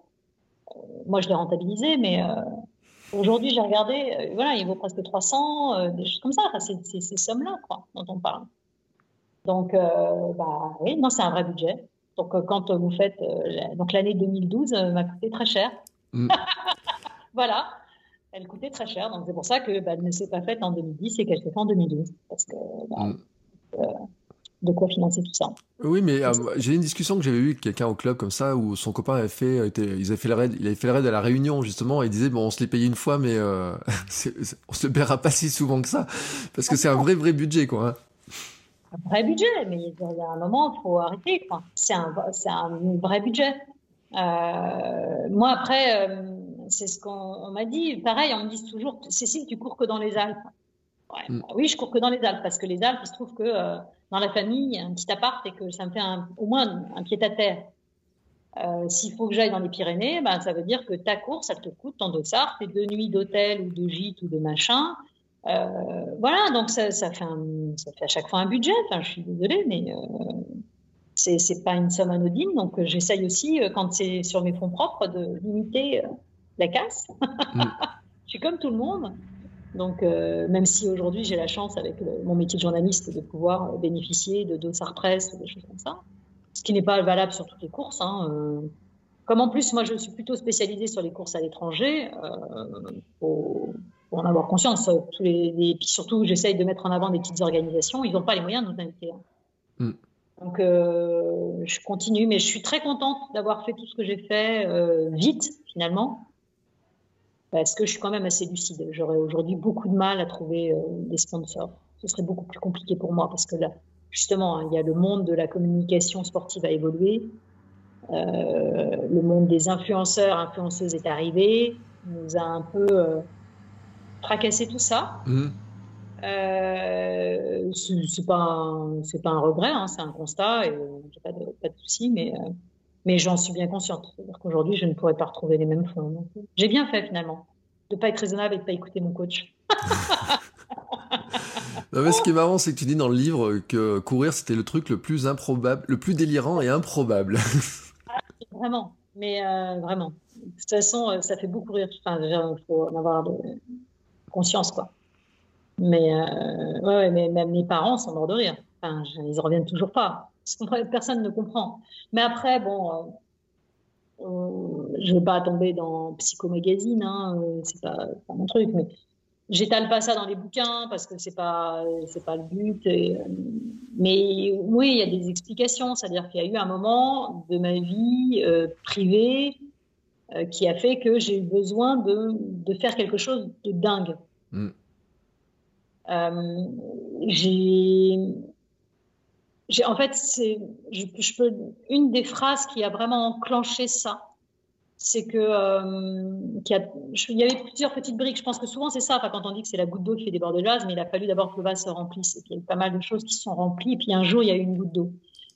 Et euh, un ami euh, que, que, j'ai perdu par maladie, donc a récidivé, c'était un cancer. Et quand il a récidivé, il m'a dit c'est dingue je vais mourir sans savoir si j'aurais pu être un bon père. Mm. Voilà. Parce qu'il était jeune. Et, euh, et, en fait, c'est, ça a été un des trucs qui, aussi qui a joué énormément. Je me souviens, vraiment, je me souviens très bien de cette phrase, de me dire, mais voilà, te réveille pas avec un regret. En fait. Te réveille pas un matin en me disant, j'en sais rien.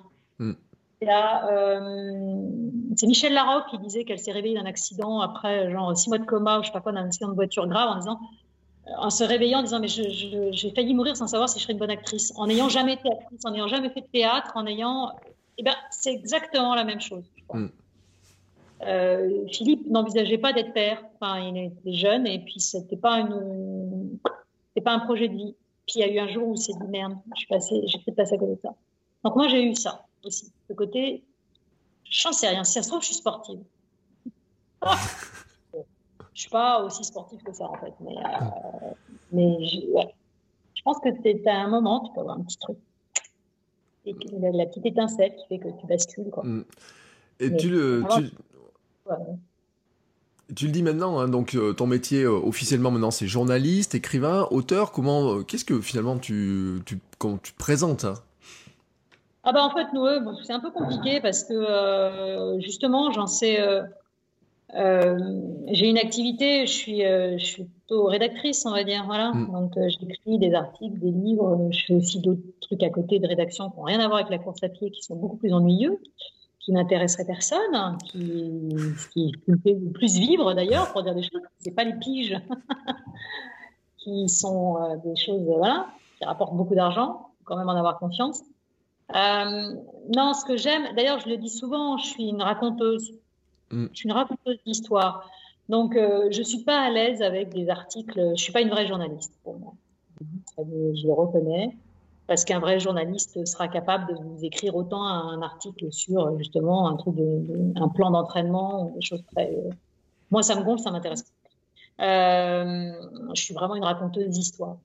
J'aime bien et c'est la transmission. En fait, ce que j'ai ce que je veux, ce que je rêve, c'est quand euh, quelqu'un me dit, voilà, j'ai lu ton article et je, et je suis allée sur cette course. Mm. Parce que tu m'as donné le sentiment que j'en étais capable. Ça, c'est pour moi la, la plus... C'est ça ce que je veux. Donc, je suis vraiment dans une notion de transmission, de d'ouvrir les portes pour les gens, pour leur dire, mais allez-y, voilà comment ça se passe, voilà comment est cette course, d'ouvrir un peu les horizons. J'ai... Euh, je, je suis contente parce que ça m'arrive. Je ne sais pas si les gens réalisent à quel point euh, ça, compte parce que euh, je reçois régulièrement des messages hein, euh, de, personnes qui me disent bah, grâce à vous je cours ou des choses comme ça. Je l'ai vécu sur l'OCC.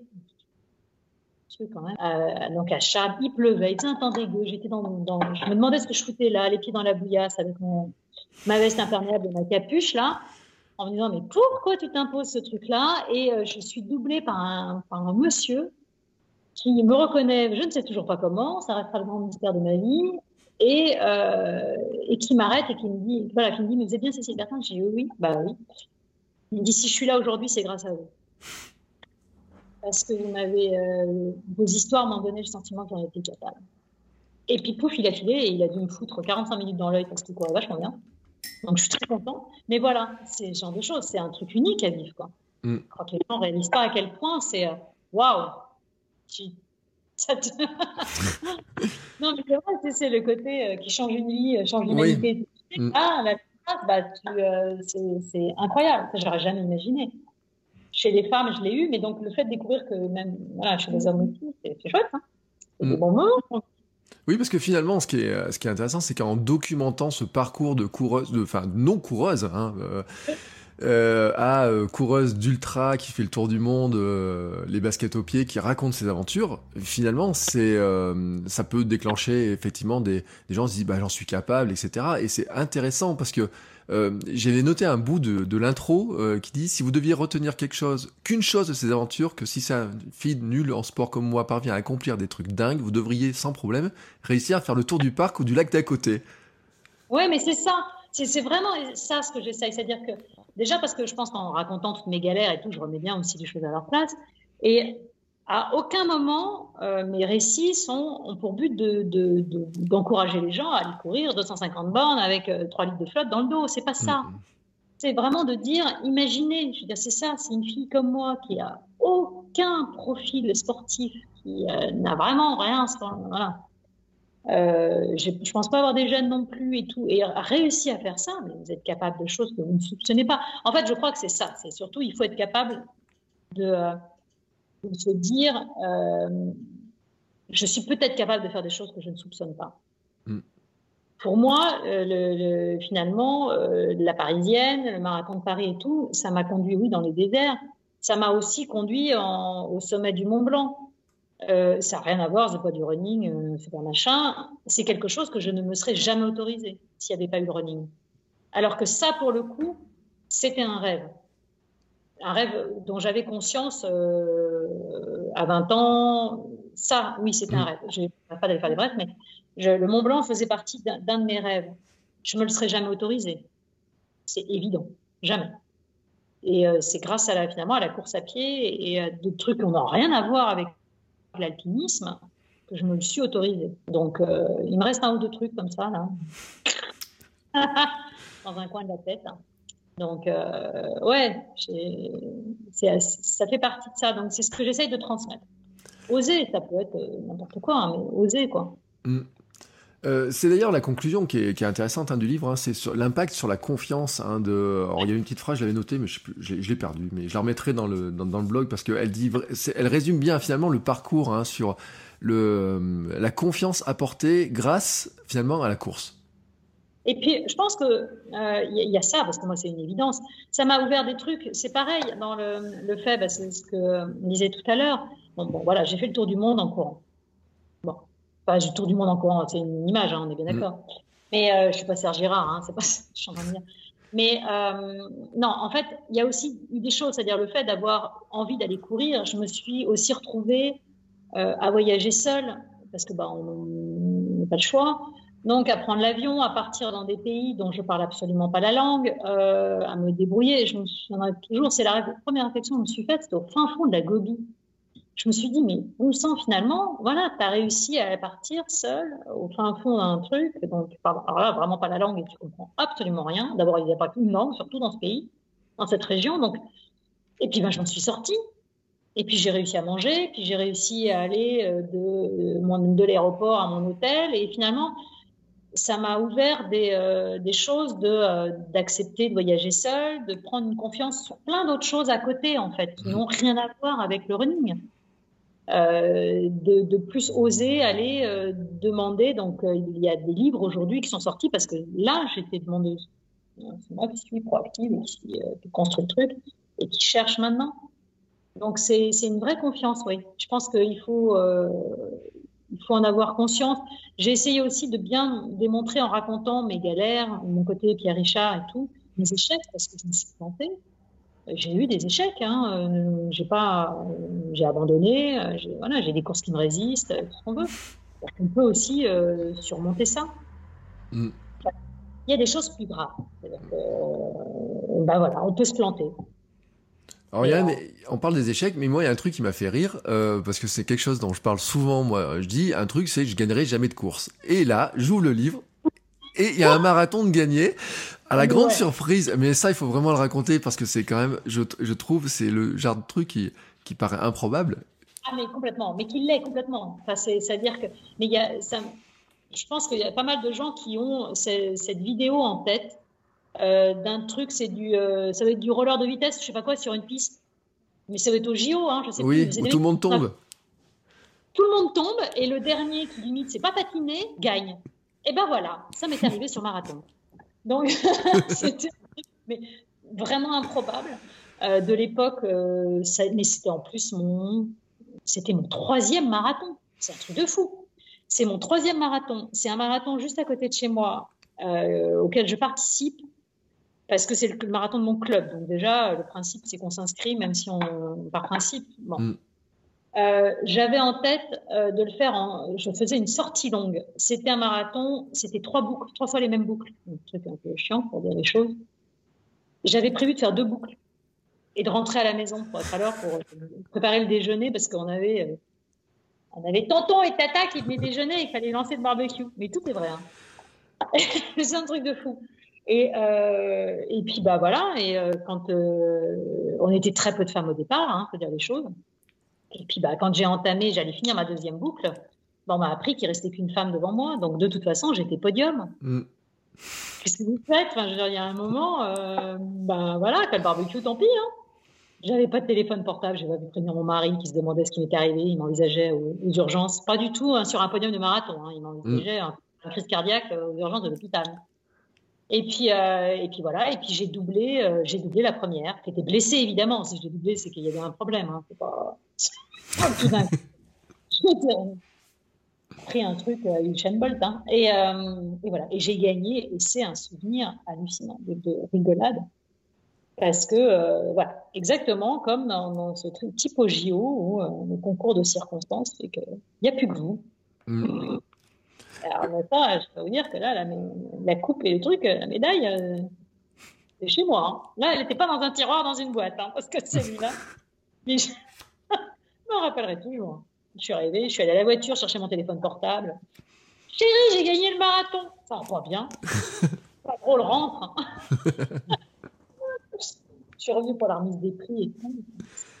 c'est inoubliable. Donc, comme quoi, possible. Ouais. Et comment on voit la famille, justement, parce qu'on parle euh, de Marie et des quatre enfants, comment ils vivent ça? Parce qu'en plus, il y a une anecdote hein, là-dessus sur le, le, une histoire de, par rapport, ça devait être au premier livre que tu avais écrit, j'imagine, hein, que. Ouais, ouais, de mon fils, ouais.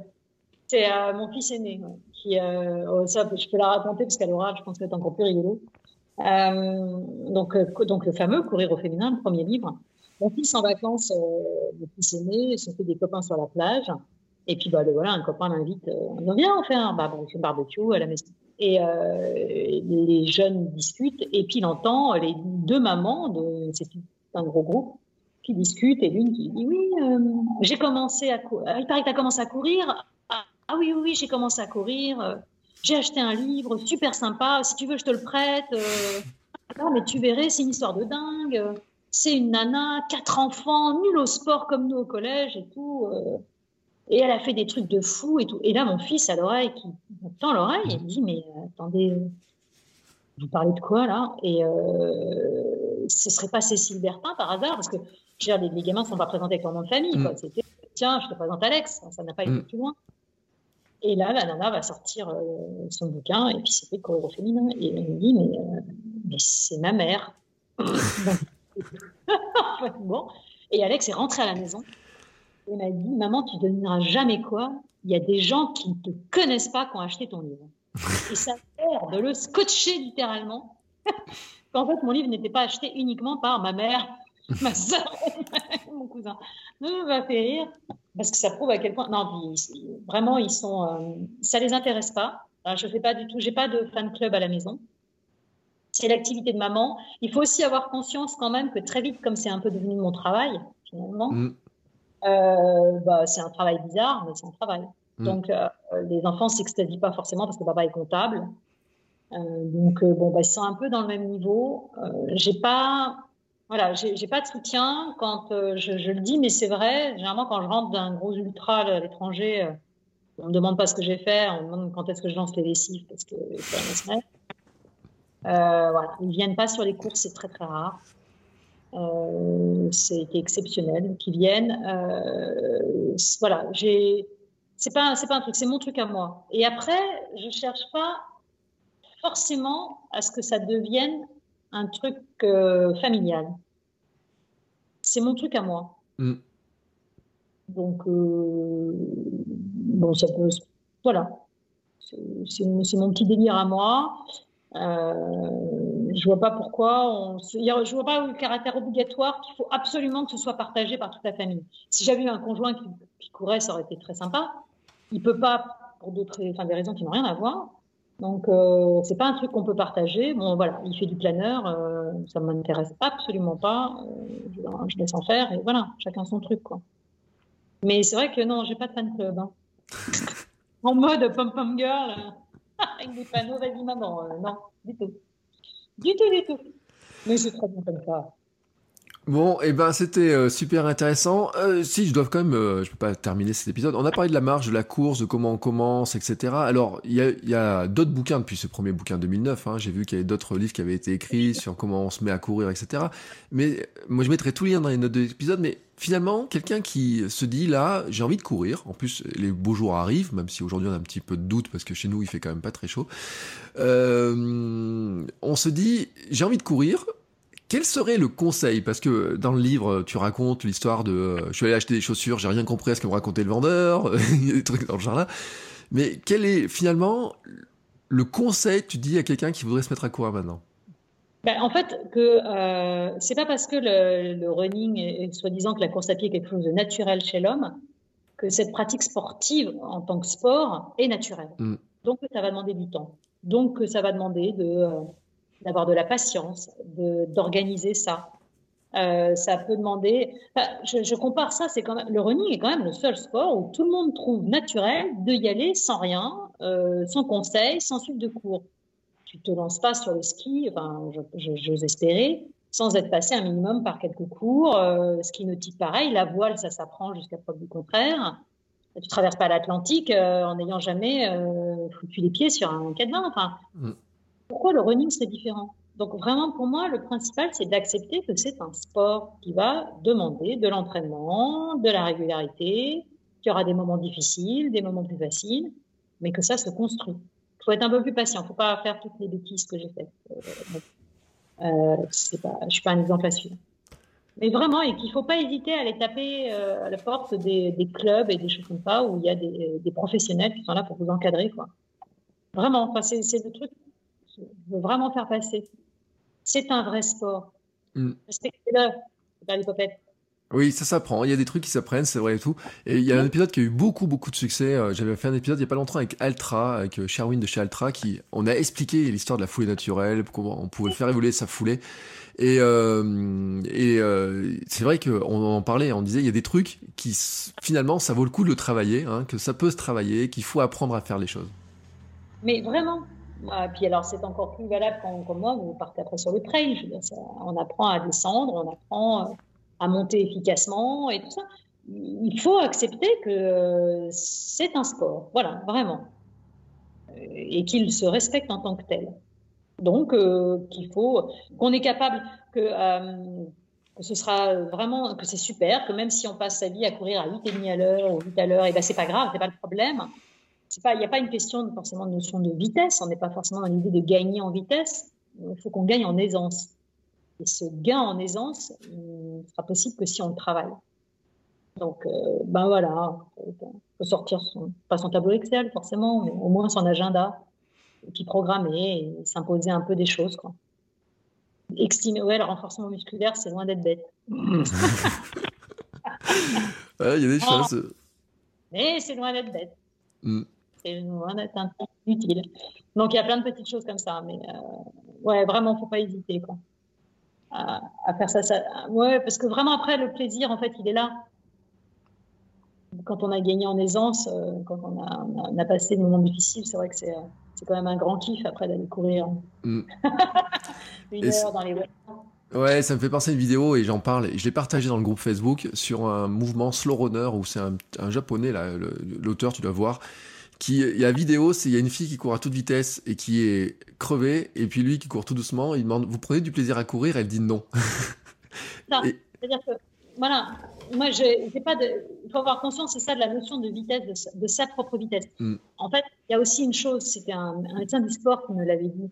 Euh, on a une cylindrée, point. Mm. Donc euh, une deux chevaux n'est pas une Ferrari, c'est très chiant, c'est tout ce qu'on veut, mais c'est comme ça. Donc euh, moi, j'ai compris que j'avais des, capacités. Mes forces venaient sur le plus, destinaient plus à l'ultra. j'ai compris que sur, voilà, sur les, 10 km, je ne suis pas douée. Je viens à peine de démarrer, je suis un vrai diesel, donc c'est pénible. Je ne vais pas m'entêter à faire que des 10 bornes, alors ce n'est pas mon truc. Il faut savoir dans quoi, voilà, il faut travailler, voir dans quoi on est doué et développer après les choses dans lesquelles on est naturellement, naturellement doué ce sera différent. Puis arrêter de surtout se comparer aux voisins. Ouais. Et de se rappeler la conclusion de ton livre, c'est la dernière phrase, marche après marche, vous pouvez y arriver, ne perdez jamais cette vue. Et euh, qu'est-ce que vous attendez pour vous lancer? Et je trouve que c'est vraiment une super conclusion, parce qu'en plus, par rapport euh, à la première phrase que j'avais lue, hein, on a vraiment le parcours hein, de se dire, euh, c'est possible. Ah oui, non, mais c'est ça, parce que je, me marre, mais je rêve que d'une chose, c'est de retrouver mon prof de sport de quatrième, hein, quand même. Mm. C'était la question que j'avais posée. Est-ce que Non, mais j'en suis pas, je suis pas suffisamment rancunière pour euh, me dire je vais aller explorer dans copain d'avant, je sais pas quoi, pour trouver ce salopard qui m'a gâché euh, mon. Non, mais je peux, voilà. Mais ouais, ça me fait, ça me fait vraiment rire. Enfin, c'est vrai que euh, il y a beaucoup de personnes qui m'ont connu à cette époque-là qui rigolent. Mm. Beaucoup.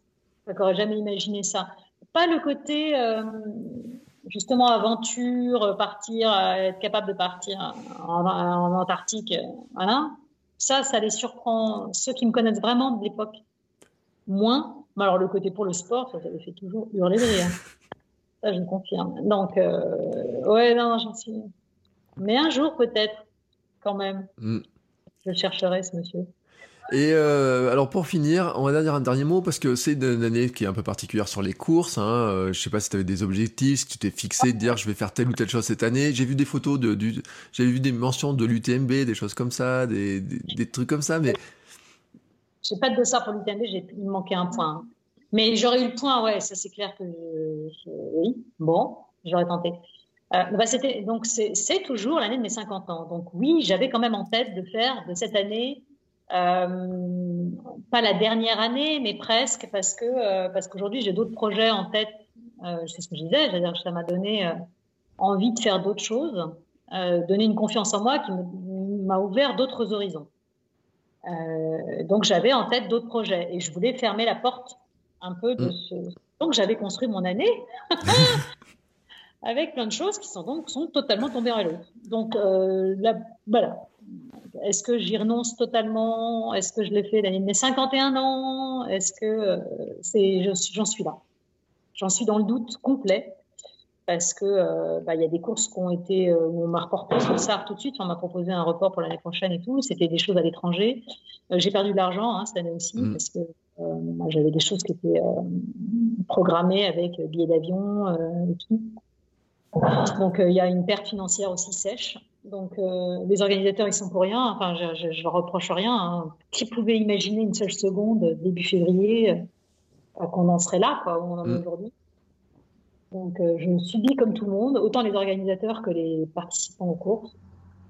Mais, bah, du coup, l'année 2020 est dans le flou complet. Dans le flou complet, complet. Je suis en manque de désert, ça c'est sûr. Donc, euh, euh, ça va devenir euh, problématique, mais j'attends encore un petit peu pour voir si j'arrive à trouver quelque chose. Parce que, parce que là, je ne pourrais pas me permettre financièrement de, de, me relancer, voilà, de réinvestir et de, ça mm. tombe à l'eau. Normalement, il faut quand même être raisonnable. Ouais, non, c'est une année bizarre. Hein. Et c'est voilà, c'est juste une année bizarre surtout pour moi, puisque voilà, c'était vraiment dans l'idée que c'était une dernière année pour en gros me faire mes, et un ou deux rêves qui me restaient, là, oui.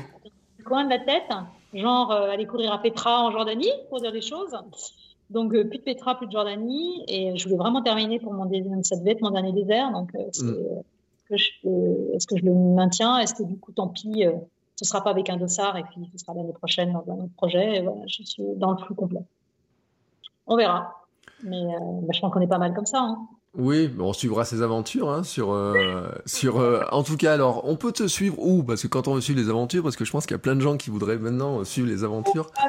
Il y a, alors, de toute façon, il y a un support euh, blog, donc il y a Run Fit and Fun qui est un blog qui est un espèce de mixte un peu improbable où je mets énormément d'informations puisque je reste donc mon côté journaliste fait que je reçois beaucoup de communiqués et tout, donc il y a plein d'infos, voilà, normales, d'informations pures il y a des récits, mm. euh, de, pas mal de récits. Bah, justement, tous mes sept marathons, sept continents, ils sont dessus, par exemple. Mm. Euh, je publie. Très souvent, en fait, le principe est assez simple. Je publie un article sur une course dans un magazine euh, où je suis forcément limitée par le nombre de pages. Et la version intégrale est sur le blog. Euh, la version intégrale avec tous les conseils de voyage, des choses comme ça, des débriefs très concrets, parce que c'est souvent ce qu'on me pose comme question. Euh, ça, on le retrouve. Euh, et puis après, bah, j'ai les réseaux sociaux classiques. Hein, euh, voilà, Instagram. J'essaye de développer pas mal Instagram parce que c'est un, support que j'aime bien, en fait, aussi. Finalement, je trouve moins agressif aujourd'hui que ce qui est devenu Facebook. Il est un peu, n'est pas encore Twitter, mais commence à s'en rapprocher. Donc j'aime bien Insta, et mais je suis, on trouve à mon nom, hein, Cécile Bertin. Mm. Il n'y a que moi, c'est pas vrai, mais on, on trouve effectivement. Puis après, oui, dans tous les magazines, je, suis pigiste, hein, donc je travaille pour toute la presse running en fonction des, des sujets que je leur propose. Et euh, puis j'espère dans toutes les bonnes librairies euh, de France pour la suite des aventures. oui, parce que quand on regarde sur le site, hein, notamment, il y a la boutique où on voit la librairie avec euh, les différents livres qui ont été écrits, donc il y en a, il y en a quelques-uns quand même. Hein, oui, oui, oui, donc il y en a quelques-uns. Ouais. Et puis j'espère qu'il y en aura d'autres parce que c'est un vrai plaisir. On m'a demandé la suite, hein, de cours toujours. on m'a dit quand est-ce qu'on a le volume 2 Parce que c'est pareil, c'est ça, c'est un exercice d'estime très frustrant. Hein, mm. vous avez un nombre de pages et euh, le droit à tant de chroniques. Donc il a fallu faire le tri dans les chroniques. Ouais. Mais euh, comme ça parle surtout beaucoup de mes débuts, je me dis dans l'absolu, une suite de cours toujours avec les aventures il y en a eu d'autres. Hein. Mm. Ah, mais euh, moi, je recommande vraiment la lecture de cours toujours. Et alors, ce qui est très drôle, c'est qu'il y a, j'ai un copain un jour qui m'a envoyé la photo du livre. Et il m'a dit, tu devrais lire ce livre. Il m'a dit, alors il m'a dit, tu devrais lire ce livre et tu aurais pu l'écrire. Il m'a dit, euh, je, dis non parce que j'ai dit, ça va te faire rigoler, mais c'est mon livre de chemin en ce moment. Je l'avais commencé deux jours avant quand il m'a envoyé ça. Et euh, j'en étais, alors je disais un truc sur la Chine et tout. Je lui dis non non, je peux pas écrire un truc. Moi, je suis pas allé au Chili ou aller à droite à gauche. Mais c'est vrai qu'en repassant, en revoyant des trucs, j'ai dit effectivement, par contre, je pense que tous ceux qui se sont mis à courir sur le tard notamment vont se reconnaître énormément dans beaucoup d'anecdotes qui sont racontées. Voilà, c'est ça le plus important en fait euh, dans l'histoire. J'ai euh, un autre livre aussi qui est Marathon des sables et euh, autre de délire sablonneux là qui est sorti, qui est un mm. guide en fait pour les ultras, donc pour ceux que ça fait rêver, en sachant que c'est des récits et puis pas mal de conseils pour rendre accessible, c'est pareil, ce genre de course. En fait, euh, j'ai plusieurs fois eu, c'est ça, des, messages de copains qui m'ont dit c'est cool ce que tu as raconté, parce que j'ai pu le faire lire à ma femme, à mon frère, à mon cousin, à ma mère, euh, parce que je n'arrive pas moi forcément à mettre des mots sur ce qu'on vit. Mm. C'est encore plus valable sur des, courses un peu extrêmes. Et dit au moins, voilà, tu, mets des mots sur ce qu'on vit et c'est euh, chouette parce que ça on peut le transmettre un peu aussi autour de nous. Et euh, ça, c'est une belle récompense aussi pour moi, pour mon travail, de voir que je peux être une porte-parole. Donc, euh, je transmets. Je, suis un maillon de transmission. Voilà. Et eh ben c'est un chouette maillon de transmission et euh, je vous invite tous à aller les lire. Alors entre les livres, lire les différents écrits effectivement parce qu'on pourrait dire on retrouve très très très très souvent les aventures à droite à gauche. Euh, le plus rapide, c'est aussi Instagram. Hein, je mettrai tous les liens. Donc, c'est Silbertin euh, Run Fit Fun, hein, euh, tout attaché, bien sûr, sur, sur Instagram. Et si vous, je mettrai l'adresse du site et on a tous les liens pour tout retrouver, etc. on peut suivre toutes les aventures avec les photos, avec les plein de plein de choses. Hein. C'est vrai qu'il y a énormément de choses. Puis c'est vrai que le site est très très rempli. Il y a énormément d'informations sur le site. Oui. Bah oui. Puis j'ai eu le temps pendant le confinement, de toute façon, de le remplir. Donc oui, en fait, je veux vraiment faire, euh, je pense que c'est ça l'évolution aussi, c'est d'avoir mon propre support d'information en fait. D'accord. Euh, je pense que c'est aussi une des évolutions aujourd'hui, c'est de travailler de plus, de plus en plus finalement pour moi, entre guillemets. Donc euh, je vais en faire vraiment un support. D'ailleurs, j'ai eu le premier, mon premier message il n'y a pas longtemps en me disant Est-ce que je peux le trouver en kiosque? Ah. ah Je me suis dit Ouh ah. ah ça y est ça avance cette histoire. Ça avance. Eh ben, je souhaite que tous ces projets avancent, autant les projets sportifs que les projets entrepreneuriaux, hein, parce qu'on on reste dans ce cadre-là. Merci beaucoup, beaucoup, beaucoup pour le temps, pour ces histoires, pour le partage. Hein, de, je pense qu'il y a vraiment, je vous encourage tous à aller lire les livres, à aller suivre les aventures, parce qu'il y a des... c'est un, sacré parcours, hein. vraiment c'est un chouette parcours.